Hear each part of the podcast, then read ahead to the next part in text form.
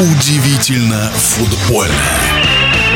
У любителей футбола 21 июля – дата особая. В 2022 году исполнилось бы уникальному Эдуарду Стрельцову, который в полной мере так и не смог реализовать свой невероятный талант 85 лет. Кто видел на поле Стрельцова, до сих пор влюблены в его стиль. Он умел удивлять играючи, он был мощным и изящным одновременно. Слово футбольному эксперту Александру Ухову.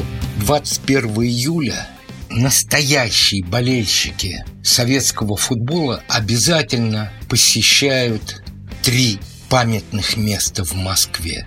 Это памятник Эдуарду Стрельцову УДК ЗИЛ, памятник Эдуарду Стрельцову в Лужниках и памятник Эдуарду Стрельцову на Ваганьковском кладбище. Все так было и сегодня.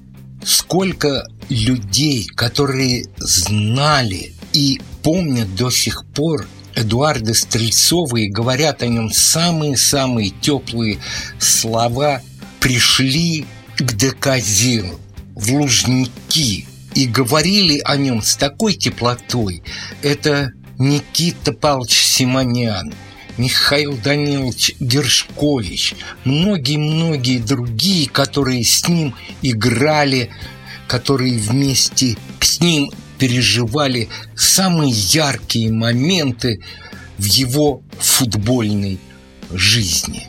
День, посвященный 85-летию со дня рождения Эдуарда Стрельцова, завершился матчем ветеранов «Торпеда» и сборной СССР. Завершился со счетом 4-4. И что примечательно – из восьми голов семь были забиты торпедовцами. Два Панов, один Сергей Шавло. Они играли за сборную СССР, но они играли в свое время из-за торпеда.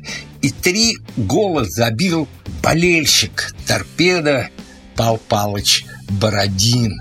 Ну, не будем вдаваться в детали, как были забиты голы. Скажу только, что игра была веселая, яркая и очень доброжелательная. Так относились к друг другу футболисты, так относились друг к другу болельщики. Спасибо Денису Маслову, президенту ФК «Торпеда», Вячеславу Жендареву, председателю Совета ветеранов «Торпеда», Александру Мирзаяну, председателю Совета ветеранов российского футбола, за этот праздник, посвященный Эдуарду Стрельцову. В нашем эфире был первый вице-президент Федерации спортивных журналистов России Александр Ухов. Удивительно футбольное.